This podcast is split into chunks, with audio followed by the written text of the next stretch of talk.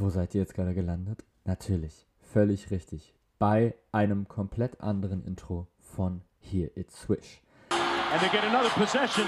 He threw a possession. Oh! I can't believe it went in! Curry from half court. Oh! He puts it in at the buzzer!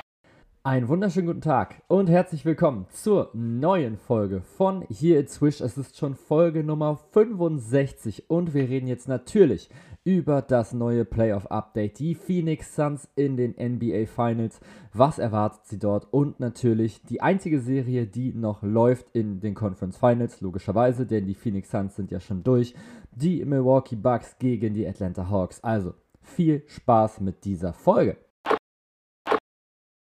Here it's Swish. Zuerst einmal möchte ich gerne Props austeilen und zwar an mich selber und zwar wegen meines famosen Intros bzw. meiner unglaublichen Idee dieses starken ASMR-Intros.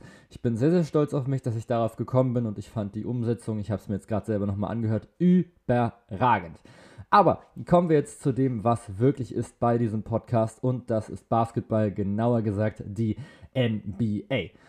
Und wir fangen jetzt natürlich erstmal an mit den Phoenix Suns. Das erste Team, das jetzt in den Finals steht in diesem Jahr. Und man muss natürlich erstmal sagen, Props an diese gesamte Organisation. Props an jeden einzelnen Spieler, der in diesem Roster drin ist oder drin war. Völlig egal, wie groß jetzt gerade seine Rolle ist in diesem Kader, jetzt aktuell in den Playoffs. Jeder hat dafür gesorgt, dass die Phoenix Suns jetzt gerade dastehen, wo sie es tun, nämlich in den NBA Finals. Wir fangen jetzt natürlich erstmal an, uns das ganze Team nochmal kurz mit durchzugucken und vor allem natürlich das letzte Spiel nochmal zu analysieren. Und das war jetzt eben Spiel 6. Das lief quasi gestern Nacht, also vorgestern Nacht im Prinzip, in der Nacht von Mittwoch auf Donnerstag, genau. Heute ist übrigens Freitag, nur dass ihr jetzt gerade schon mal Bescheid wisst. Ich nehme dieses oder diese Folge jetzt gerade am Freitag auf. Einfach nur, weil ich jetzt gerade das Hawks gegen Bucks Game nochmal zu Ende geschaut habe. Das heißt, es ist jetzt gerade nochmal mit frisch. Und heute Nacht ist natürlich kein Spiel, dadurch, dass jetzt eben Suns und Clippers nicht in Spiel 7 gehen, sondern Phoenix die Serie in 6 gewonnen hat. Und das hatte größtenteils ja einen Grund, beziehungsweise genau einen Namen, der dafür verantwortlich ist: Chris Paul. 41 Punkte, Playoff Career High geteiltes. Dazu noch 8 Assists und wahnsinnige Quoten aus dem Feld. 16 von 24 aus dem Feld und 7 von 8 Dreier. Die meisten Punkte übrigens davon, nämlich, ich glaube, so etwa 27, ist so in den letzten 15 Minuten quasi gekommen. Also absolut eskaliert der Typ. Hat es geschafft, mit seinem Spielstil Gegner zu provozieren auch. Also DeMarcus Cousins zum Beispiel reingezwungen in ein technisches Foul und dafür gesorgt, dass Patrick Beverly rausfliegt, einfach nur weil er Chris Paul völlig unnötig einfach mal in den Rücken geschubst hat in einer Timeout, also wirklich komplett unnötige Aktion. Aber auch hier muss man jetzt gerade wieder andere Spieler nochmal mit hervorheben. Natürlich Devin Booker sowieso 22 Punkte, 7 Rebounds, 4 Assists, ganz gutes All-Around-Game, auch wenn die Quoten nicht gut sind. 38,5% nur aus dem Feld und auch nur einen von 7 Dreiern getroffen. Wer dafür aber sehr, sehr gut zum Beispiel von draußen geschossen hat, war Jay Crowder insgesamt 6 von 11 Würfe getroffen und 5 von 9 von draußen, 19 Punkte. Extrem, extrem wichtig gewesen in diesem Spiel und natürlich noch der Andre Ayton mit 16 Punkten und 17 Rebounds, davon übrigens 5 offensiv, 8 von 10 aus dem Feld. Dieser Mann gefällt mir bislang extrem, extrem gut in diesen Playoffs und auch er ist ein richtig, richtig großer Grund dafür, dass die Phoenix Suns jetzt eben in den NBA Finals stehen. Bei den Clippers ist jetzt eben die letzten zwei Spiele auch mit Ivica Subac natürlich der Big Man auf, ausgefallen, der eben DeAndre Ayton hätte verteidigen müssen. Der war jetzt gerade eben nicht da und das hat man natürlich stark gemerkt. Neben Subac, oder das heißt hier neben Subac, eigentlich neben Kawhi Leonard natürlich trotzdem mal ein wichtiger Ausfall, denn natürlich war auch der jetzt gerade nicht mit da. Ich habe jetzt gestern nach dem Spiel, war ich dann bei Instagram, weil ich mich natürlich nicht spoilern lassen wollte, habe dann gelesen, ja, Kawhi Leonard ist dann vielleicht fit für die NBA Finals. Und ich habe das so gelesen, dachte mir so, ja, er wäre fit, wenn sie in den Finals wären. Ist jetzt nicht ganz der Fall. Trotzdem auch hier nochmal ein großes, großes Shoutout an Paul George. Der hat einfach extrem, extrem gute Playoffs gespielt. Ja, in sein letztes Spiel war es nicht mehr wirklich gut. 21 Punkte, hat auch nur 15 Würfe genommen. Ganz schön wenig eigentlich für den Topstar quasi, der jetzt gerade hätte scoren müssen. Aber man muss auch sagen, der Tank war einfach mal komplett leer. Der Typ war völlig im Eimer. Das kann ich auch vollkommen nachvollziehen. Hat einfach über 40 Minuten einfach das Gott gespielt. War quasi immer so dieser alleinige Superstar, sag ich mal, der in der Offensive vorne irgendwas leisten musste. Und du hast einfach gemerkt, die Energie hat einfach am Ende komplett gefehlt. Und ich kann es ihm nicht verdenken. Trotzdem ist er mit seinen Leistungen dafür verantwortlich, dass die Clippers überhaupt so weit gekommen sind. Also man muss es einfach mal ganz klar so festhalten. Paul George hat wahnsinnig starke Playoffs gespielt. Insgesamt 26,9 Punkte, 9,6 Rebounds und 5,4 Assists. Natürlich sind seine Quoten jetzt nicht überragend, aber dafür, dass er so viele Würfe genommen hat und sie auch sich größtenteils selber kreiert hat, passt es noch ganz gut. 44% aus dem Feld, Gut, 33,6% von draußen ist jetzt nicht wirklich doll. 84% Freiwürfe hat ihn leider auch ab und zu mal so ein bisschen das Game gekostet. Aber eben, wie gesagt, auch 41 Minuten im Schnitt von 48, die ein Spiel ja nur hat. Also absolut wahnsinnig. Von daher, ich habe mich jetzt auch schon sehr, sehr oft jetzt gerade auch schon lustig gemacht, jetzt hier über ihn, jetzt gerade in diesem Podcast. Bin quasi auf diesen Bandwagon über Paul George lustig machen Train mit aufgesprungen weil es auch einfach witzig ist, weil er halt auch einfach selber schuld ist und das muss man eben auch einfach mal so festhalten. Er ist eben selber schuld, dass er so viel Kritik abbekommt. Falls ihr es nicht mitgekriegt habt, das war letztes Jahr gegen die Utah Jazz, als er wirklich ein gutes Spiel 2, glaube ich, hatte und dann gesagt hat, ja, warum habe ich eigentlich jetzt gerade keinen coolen Spitznamen? Ich bin ab jetzt Playoff P und danach hat er einfach extrem abgebaut, hat dann einfach in Game 7 gegen die Nuggets wirklich absolut nichts getroffen. Das habe ich, glaube ich, beim letzten Mal vorgelesen. 6 von 22 aus dem Feld oder so ähnlich. Und das in einem Game 7 natürlich dann noch dieser legendäre Wurf ans Backboard von der Seite. Also bei einem Eckendreier komplett grausam. Das muss man einfach mal genauso festhalten. Das war nicht wirklich so eine richtige Glanzleistung jetzt gerade von Paul George. Aber er hat sich jetzt gerade in diesen Playoffs absolut stabilisiert und ich bin komplett überzeugt davon, dass wenn Kawhi Leonard fit ist, dass wir dann dieses Team in den Finals sehen. Jetzt haben wir letztendlich ein Team in den Finals mit den Phoenix Suns, was natürlich überragende Basketball spielt, aber was jetzt natürlich auch einen sehr, sehr leichten Weg nochmal mit hatte in die Finals. Wenn man sich nochmal mit durchguckt, du hattest in der ersten Runde die Lakers, wo Anthony Davis gefühlt die ganze Serie quasi ausgefallen ist oder nie richtig fit war, außer für zwei Spiele, wo du einen LeBron hattest, der davor nicht wirklich fit war, der auch rausgefallen ist. Dann hattest du die Denver Nuggets ohne Jamal Murray, die du einfach mal mit 4 zu 0 weggeklatscht hast.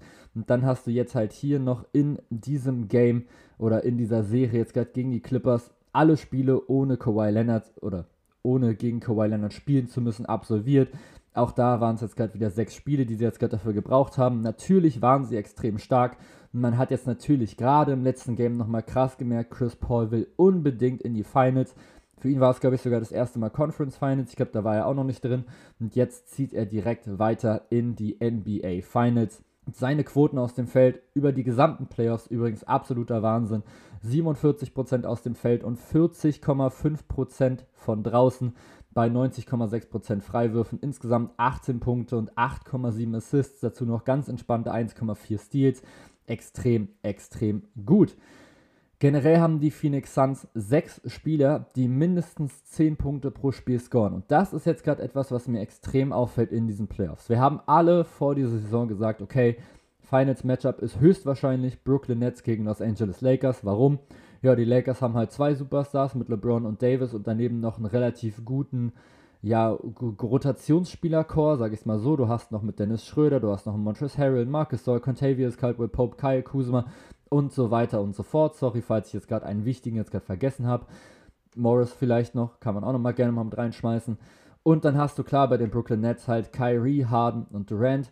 Natürlich muss man jetzt hier auch wieder festhalten, diese Teams waren nicht fit, aber man sieht, dass es einfach jetzt gerade extrem viele Teams gibt, beziehungsweise die drei Teams, die jetzt noch drin sind, also die Phoenix Suns, die jetzt schon safe in den Finals sind, die Milwaukee Bucks und die Atlanta Hawks, haben offensiv eben noch viel, viel mehr Optionen als jetzt eben ihre Top 1, 2, 3 Leute. Gucken wir zum Beispiel mal auf die Hawks. Du hast Punkt 1 natürlich klar, Trey Young mit fast 30 Punkten im Schnitt. Und dann kommen aber sieben weitere Spieler, die einfach mal ganz entspannt mindestens 10 Punkte auflegen. Gut, der Andre Hunter hat davon jetzt nur 5 Spiele gemacht, Cam Reddish jetzt gerade nur 2, aber Cam Reddish hat jetzt eben auch die letzten zwei Spiele jetzt gerade auch nochmal mitgespielt. Also den würde ich jetzt schon nochmal mitrechnen. Meinetwegen rechnen wir jetzt gern, gerne der Andre Hunter nochmal mit aus. Dann haben wir immer noch sieben Spieler, die mindestens 10 Punkte scoren. Wir haben 10,1 für Clint Capella, du hast 11,5 für Radish, 11,6 für Hörter, 12,4 für Gallinari, 12,8 für Bogdanovic und 13,6 für Collins. Du hast also quasi einen Superstar, der natürlich alles dominiert. Einfach mal in Trae Young mit 30 Punkten, fast 10 Assists. Natürlich ist das wahnsinnig krass, das ist unglaublich stark. Aber er gibt dann eben auch anderen Spielern die Möglichkeit, mit seinen Pässen zu scoren oder durch seine Pässe dann zu scoren, weil er ihnen eben diese Räume schafft. Also da schon mal im Hinterkopf behalten, sieben Leute. Den Milwaukee Bucks verhält sich das Ganze tatsächlich ein kleines bisschen komplizierter, denn in der Regular Season hattest du eben noch zumindest sieben Leute, die da insgesamt noch drüber waren, über dieser 10-Punkte-Marke. Jetzt gerade in den Playoffs hast du es aber schon so, dass sie sich schon darauf konzentrieren, dass ihre Superstars ihre Würfe bekommen. Du hast Janis Antetokounmpo mit über 28 Punkten, dann Chris Middleton mit knapp 23 und dann noch True Holiday mit 16,5. Tatsächlich hast du dann nur einen weiteren Spieler, der noch über 10 scored, das ist Brook Lopez mit 12. Ansonsten hast du noch Bobby Portis mit 8, äh, Bryn Forbes mit 7,6, Pat Connaughton mit 5, Tucker mit 4. Das sind so die Top-Leute quasi, die da nochmal mit drin sind. Da merkst du dann schon, okay, das geht so ein kleines bisschen nochmal mit in die andere Richtung. Das kannst du halt aber auch nur machen, wenn du dann eben den zweimaligen MVP natürlich hast und daneben dann noch zwei extrem gute Offensivleute. Trotzdem ist es dann hier sehr, sehr spannend zu sehen, wie würde diese Serie jetzt gerade laufen, wenn, komplett, also wenn sie komplett fit wären. Und zwar Janis Antetokounmpo und eben auch Trey Young. Und das Ganze natürlich auch allein schon im Westen. In der ersten Runde Phoenix Suns mit ihrem Team Basketball oder dann halt eher die Lakers mit dann eben Anthony Davis und LeBron, die einfach natürlich komplett übernehmen und komplett dominieren können. Extrem, extrem spannend zu sehen. Das Gute ist jetzt natürlich gerade, gerade in dieser verletzungsgeplagten Saison, fällt ein Spieler aus, kann das ganze Team das trotzdem nochmal mit kompensieren. Gerade jetzt wieder im letzten Spiel, finde ich, hat man es extrem gut jetzt gerade gesehen. Gerade jetzt heute Nacht. Du hast einfach mal die Milwaukee Bucks ohne Janis Antetokounmpo und was passiert? Du hast einfach vier Leute, die über 20 Punkte scoren. 22 Bobby Portis, 33 Brooke Lopez, 26 Chris Middleton und 25 Drew Holiday. Und das ist etwas, was extrem, extrem gut ist, was ein extrem gutes Zeichen ist für ein Team, dass selbst wenn dein Superstar raus ist, dass du trotzdem nochmal eine Chance hast, dieses Spiel nochmal mit zu gewinnen. Und im Spiel davor hattest du es genau andersrum, hattest du es nämlich bei den Atlanta Hawks. Da hattest du zwar dann nur zwei, die über 20 gescored haben, aber insgesamt extrem viele Spieler mit über 10 Punkten. Kevin Hurter mit 15, Clint Capella 15, Bogdanovic 20, Lou Williams 21, Cam Reddish mit 12 und Danilo Gallinari mit 10. Das sind sechs Leute, die mindestens 10 Punkte gescored haben, davon sogar zwei über 20. Und das ist extrem, extrem gut zu sehen.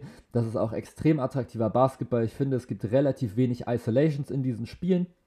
Natürlich haben sie manchmal, manchmal ein Mismatch irgendwie im Post oder so. Klar, wenn es gerade Brooke Lopez gegen Lou Williams spielt, ja, da würde ich ihm natürlich auch den Ball geben, würde sagen, ja, hier, mach mal, geh mal da zu Werke. Oder natürlich dann auch andersrum, wenn du jetzt gerade einen Lou Williams gegen einen Brooke Lopez meinetwegen jetzt gerade mit hast.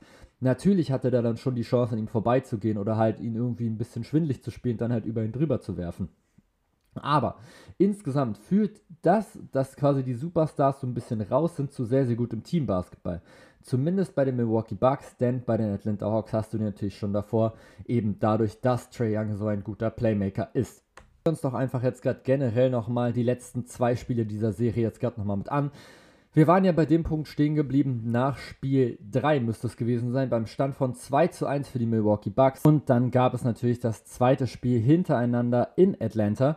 Und dann kam kurz vor dem Spiel die Hiobs-Botschaft, Trey Young spielt nicht mit für die Atlanta Hawks. Und ich hatte es ja schon im letzten Podcast gesagt, ja, wenn Trey Young raus ist, dann holen sich die Bucks hier natürlich ganz, ganz klar das 3 zu 1 und machen dann die Serie klar. Und natürlich, wie das eben jetzt gerade so ist, bei hier zwischen ist das natürlich nicht eingetreten. Denn, wie ich gerade schon gesagt habe, extrem, extrem starke Teamleistung der Atlanta Hawks. Aber ich finde auch nicht so wirklich gut, was Milwaukee die ganze Zeit versucht hat. Janis Antetokounmpo, der sich dann übrigens später auch nochmal verletzt hat, komme ich gleich nochmal zu, war für mich aber auch schon, als er drin war, nicht wirklich aggressiv genug. Du hast 24 Minuten gespielt und er nimmt 10 Würfe. Das ist mir echt zu wenig, muss ich sagen. So als der Anführer quasi mit in der Offensive, das ist mir einfach zu wenig. Chris Middleton, Drew Holiday, beide mit 6 von 17 aus dem Feld insgesamt im gesamten Spiel. Middleton 0 von 7 Dreier, Holiday 2 von 7 alter Schwede, das ist halt viel, viel zu wenig. Du hast dann am Ende 19 Punkte von Holiday, 16 von Middleton und 14 von Antetokounmpo und das sind die einzigen drei Spieler, die mehr als 10 gescored haben. Es ging trotzdem noch, einigermaßen zumindest vom Rückstand und dann ist eben das besagt passiert. Janis Antetokounmpo springt hoch, kommt wieder runter. Ich glaube, es war so gegen Clint Capella, hat sich irgendwie komisch in seinem Fuß, glaube ich, verfangen und sein Knie ist einfach mal schön nach hinten durchgedrückt worden extrem, extrem eklige Szene. Es sah nicht wirklich appetitlich aus, es sah überhaupt nicht geil aus. Und ja, dann gab es halt so dieses typische Bild, was wir in diesen Playoffs und auch generell in dieser Saison jetzt gerade schon häufig genug gesehen haben. Wir haben einen Superstar am Boden. In diesem Fall hätte sich dann schmerzverzerrt das Knie. Es sah fast so ein bisschen aus, als würde er sogar ein bisschen anfangen zu weinen, also als hätte es wirklich brutalst wehgetan. Und da dachte ich mir schon so, na super, das ist ja extrem toll. Jetzt fällt der auch nochmal mit aus, das kann ja wohl nicht wahr sein. Und ja, man hat es halt eben so gesehen. Er ist dann erstmal in die Kabine gegangen, kam dann kurze Zeit später wieder. Und ich dachte mir so, ja, okay, mal schauen. Aber dann ist er halt auch da kurz danach wieder zurück in die Kabine nochmal mitgegangen. Und ja, man muss halt sagen, es sieht für mich nicht so aus, dass Janis Antetokounmpo wirklich nochmal eingreifen kann jetzt gerade in diese Playoffs. Also wir haben noch keinen so wirklichen Bericht, wie es ihm jetzt gerade geht, beziehungsweise was sein Knie jetzt nochmal mitmacht. Und das ist halt so ein bisschen heftig. Also wenn jetzt auch noch Janis Antetokounmpo mit ausfällt, dann haben die Phoenix Suns, wenn sie jetzt dann in die Finals kommen, die Milwaukee Bucks meine ich, dann hatten die Phoenix Suns wirklich einen extrem geilen Weg. Dann hast, spielst du gegen einen unfitten LeBron, gegen einen nicht vorhandenen Davis, gegen einen nicht vorhandenen Jamal Murray, gegen einen nicht vorhandenen Kawhi Leonard und dann noch gegen einen verletzten oder dann einen nicht anwesenden Janis Antetokounmpo. Und dann kommt ihm jetzt hier alle mit, oh, Mickey Mouse Ring letztes Jahr vor den Los Angeles Lakers. Ja, dann erklärt mir mal das bitte. Wie geil ist das denn bitte? Dann kommst du einfach mal in die Finals und du hast einfach quasi jeden Superstar bzw. jedes gefährliche Team hatte einfach einen ihrer besten Spieler nicht. Das schmälert natürlich jetzt trotzdem noch nicht die Leistung von den Phoenix Suns. Wenn sie dann am Ende trotzdem Meister sind, wird ihnen es auch scheißegal sein und das soll es ja auch sein. Dann bist du halt einfach NBA Champion. Ich will dann einfach nur sagen, es gibt halt so viele Leute, einfach wenn ich mir bei Instagram das immer durchlese, die immer dann immer auf LeBron immer rumhacken und immer sagen, ja, und Mickey Mouse Ring und keine Ahnung. Und ich denke mir so, ey, Dafür kann er doch nichts. Das ist erstmal Punkt 1. Und Punkt 2, so leicht war sein Weg jetzt gerade nun auch nicht. Was kann er denn bitte dafür, dass es die Clippers nicht hinkriegen, bei einer 3 zu 1 Führung gegen die Denver Nuggets das Ding zu holen? Das ist ja dann nicht LeBrons Schuld, dass die Clippers es einfach dann versemmeln und er dann gegen die Denver Nuggets spielt, die übrigens trotzdem extrem gut waren und vor allem jetzt gerade auch noch fit. Und auch in den Finals ging es dann gegen ein fittes Miami-Team. Natürlich hat dieses Miami-Team nicht mit diesen Stars eben mithalten können, was die, oder die eben die Lakers hatten. Und das ist ja auch völlig in Ordnung. Ich will damit jetzt gerade einfach nur sagen, Mickey Mouse Ring finde ich immer viel zu hart. Denn klar, dies war jetzt nicht der allerschwerste Weg von LeBron in die Finals. Aber wie gesagt, was kann er denn dafür? Und was könnten jetzt gerade die Phoenix Suns jetzt gerade mit dafür?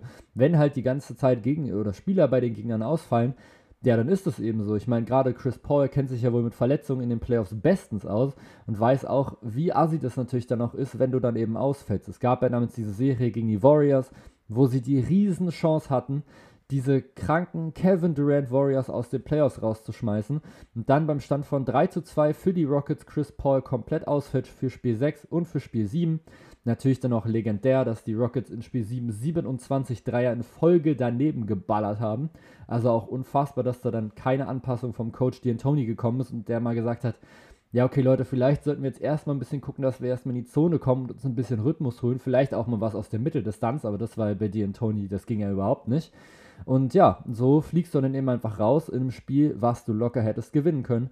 Und auch da war ja Chris Paul verletzt. Und auch der denkt sich ja gut, die Warriors hatten ja auch Glück, denn wenn ich da fit bin, dann kommen wir auch zumindest erstmal in die Conference Finals und dann schmeißen wir wahrscheinlich auch noch den Gegner raus. Und dann stehe ich halt auch schon wieder in den Finals. Also es ist halt immer so, ein extrem gefährliches Spiel, sage ich mal. Natürlich, die Superstars gehen einfach mal extrem viele Minuten und Basketball ist eben sehr, sehr körperliches Spiel. Du springst halt eben hoch und wenn du halt dann landest und du landest meinetwegen auf einem Fuß von irgendjemandem, dann kann halt dein Knöchel mal sehr schnell durch sein oder du landest irgendwie sehr, sehr falsch irgendwie auf dem Knie.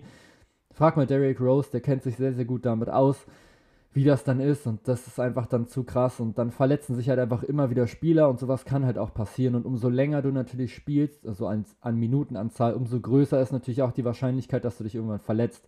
Dass es jetzt natürlich in dieser Serie Janis Antetokounmpo trifft und davor schon Trey Young ist natürlich absoluter Wahnsinn, denn jetzt hast du eben ja zwei Teams, die jetzt quasi ohne Superstars gerade mit gegeneinander spielen.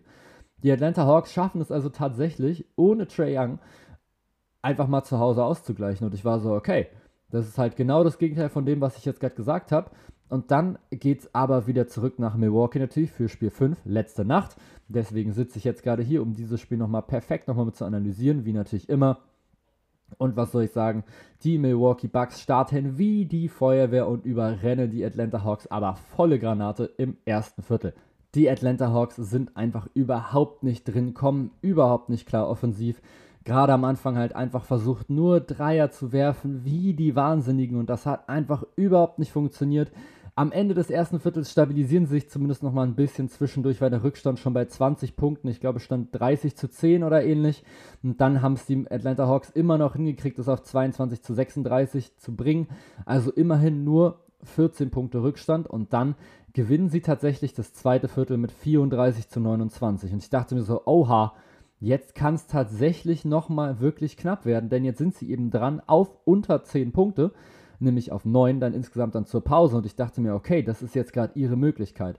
Wer übrigens schuld daran ist, dass sie in diesem Spiel noch mit dran waren, das war komplett Danilo Gallinari, der einfach, ich glaube, siebenmal innerhalb von drei Minuten gefühlt einfach an der Freiwurflinie war und natürlich alle sieben Freiwürfe safe verwandelt hat. Extrem, extrem wichtige Phasen oder Phase. Und natürlich dann nochmal die Dreier von Bogdan Bogdanovic. Insgesamt der übrigens bei 28 Punkten Topscorer der Hawks. 10 von 22 aus dem Feld, aber vor allem 7 von 16 Dreier. Auch hier übrigens wieder danach noch zwei Spieler mit 19 Punkten, mit Danilo Gallinari, mit John Collins und dann noch Lou Williams mit 17. Danach kommt eigentlich nicht mehr so viel. Kevin Hörter sehr, sehr enttäuschend mit 8 Punkten. Clint Capella, der sich übrigens in Spiel 4, hatte ich voll vergessen, auch noch kurz vor dem Ende so war, ein bisschen verletzt hat, irgendwie so einen Ellbogen in Richtung Auge bekommen hat dementsprechend auch weniger Minuten gesehen hat, nämlich nur 21. In diesen 21 Minuten 6 Punkte, 8 Rebounds und 3 Blocks. Klingt jetzt erstmal alles nicht so gut, aber sie hätten ihn halt schon häufiger gebraucht, denn auf der anderen Seite ist leider Brook Lopez komplett freigedreht. Splash Mountain hat das gemacht, was er ganz, ganz früher schon mal gemacht hat, nämlich für die Brooklyn Nets, und zwar Scoring am besten am Ring dran. Es war damals noch die Phase, vielleicht wissen es viele von euch gar nicht, als er eben noch bei den Brooklyn Nets war, wo er noch überhaupt keinen Wurf hatte, wo er größtenteils einfach im Post agiert hat und einfach ein dominanter Bigman einfach mal war und ich glaube teilweise sogar über 20 Punkte pro Spiel sogar geholt hat und zwar einfach mal über eine ganze Saison. Man muss natürlich auch dazu sagen, das war halt auch die Phase, wo die Brooklyn Nets wirklich absolut Trash waren, wo die wirklich überhaupt nichts mehr gerissen hatten nach ihrem komischen Big Three Trade da, den sie irgendwie versucht hatten, der überhaupt nicht geklappt hat. Und da war dann eben Brooke Lopez am Start. Und zwar suche ich mir jetzt gerade mal raus, war das einfach mal quasi von 2019, wo er 18,8 Punkte gescored hat. Dann im nächsten Jahr 20,4, 19,2, 19,4 und dann sogar nochmal 20,7 und später sogar nochmal 20,6 und 20,5. Also Brooke Lopez war schon mal ein Spieler, der wirklich dauerhaft und konstant dir über 20 Punkte pro Spiel geben konnte. Am konstantesten war er 2015-16 mit 20,6 Punkten bei den Brooklyn Nets mit 51% aus dem Feld und Achtung, jetzt kommt's, 14,3% Dreier. Ja, 14,3% bei Achtung, 0,2 Versuchen im Schnitt. Und dann kam da seine komplette Veränderung. In der Saison 2015-16, wie gesagt, 0,2 Dreierversuche pro Spiel. Und dann, Achtung, 2016-17 immer noch bei den Brooklyn Nets 5,2 Dreierversuche im Schnitt mit 34,6% Also ganz, ganz klar nochmal ein komplett oder nochmal einen Schritt einfach nochmal gemacht in Richtung Werfer. Und das ist jetzt gerade dieser Brook Lopez, den wir jetzt gerade normalerweise sehen. Ein Spieler, der vor allem jetzt gerade dafür da ist, für Janis die Zone frei zu machen und Spacing zu kreieren. Jetzt ist Janis aber nicht da und Brook Lopez denkt sich, boah, dann ist die Zone jetzt ja frei. Und was macht er? Er dominiert diese Zone komplett. 14 von 18 aus dem Feld bei 5 von 7 Freiwürfen und 0 von 2 Dreiern. Das heißt also, dieser Flashback Lopez mit zwei Dreierversuchen, die er beide übrigens nicht getroffen hat, und dafür aber in der Zone komplett abgegangen. Insgesamt 33 Punkte, dazu noch 7 Rebounds, defensiv nochmal schön 2 Steals, 4 Blocks. Was für ein Spiel von Brooke Lopez. Dazu dann nochmal ein Bobby Portis, der 9 von 20 aus dem Feld trifft, 22 Punkte holt. Chris Middleton 10 von 20 aus dem Feld, dazu noch 13 Rebounds, 8 Assists, mal wieder alles gemacht in der Offensive, 26 Punkte. Und dann natürlich noch Drew Holiday. Ihr wisst, ich bin Drew Holiday-Fan und in diesem Spiel dachte ich mir, ja, Drew, das ist jetzt dein Game. Janis Antetokounmpo ist nicht da. Und direkt am Anfang legt er erstmal los wie die Feuerwehr. Am Ende stehen für ihn 25 Punkte und 13 Assists bei 9 von 20 aus dem Feld, 3 von 8 Dreiern. Und das ist genauso dieses True Holiday Game, was ich so geil finde. Defensiv die ganze Zeit am Gegner dran, immer am Nerven, immer die Hand irgendwo so nochmal mit dazwischen, immer irgendwelche Passwege abfälschen. Und er sorgt einfach mal dafür, dass die Gegner nicht in ihre Sets mit reinkommen. Achtet da mal bitte drauf, Drew Holiday macht spätestens ab der Mittellinie aber dann schon Druck auf den Ballhändler. Meistens dann eben auf Kevin Herter, Bogdanovic, Lou Williams. Meistens, glaube ich, sogar als gerade Lou Williams im letzten Spiel, also quasi auf den Point Guard, der eigentlich ja das Spiel aufbauen soll.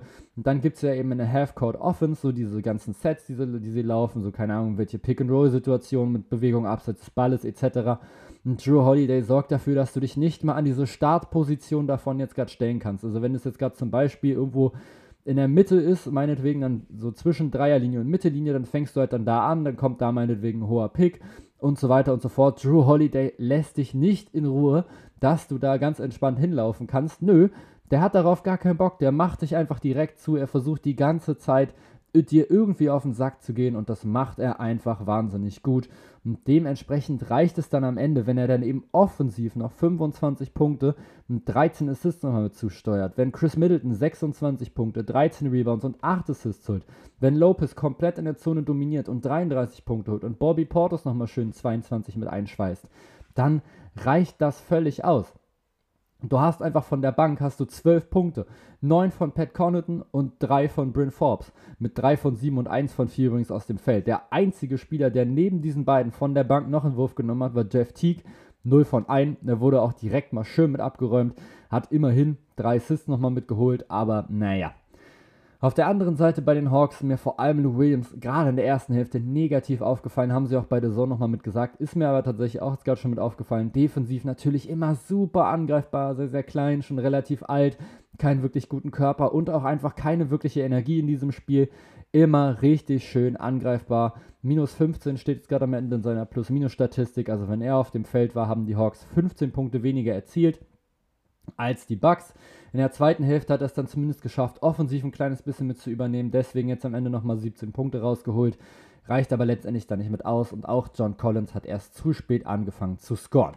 Blick in dieser Partie für die Atlanta Hawks natürlich ganz, ganz klar Bogdan Bogdanovic.